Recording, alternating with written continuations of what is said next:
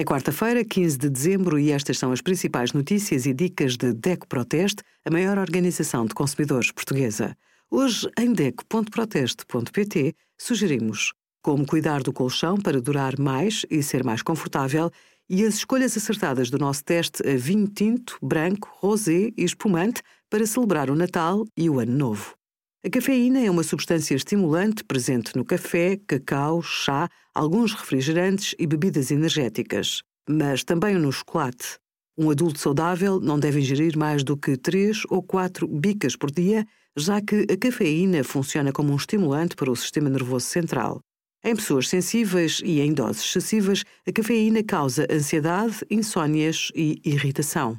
Deve ser limitada a 400 mg por dia no máximo. Para atingir este valor, bastam, por exemplo, três cafés e um refrigerante. Há, em média, cerca de 23 mg de cafeína em 100 ml de chá, como o chá preto, que é diferente das infusões. Se beber duas chávenas de chá, estará a ingerir a quantidade de cafeína equivalente a uma bica. O consumo de cafeína é desaconselhado a crianças e adolescentes. Obrigada por acompanhar a DEC Proteste a contribuir para consumidores mais informados, participativos e exigentes. Visite o nosso site em deco.proteste.pt.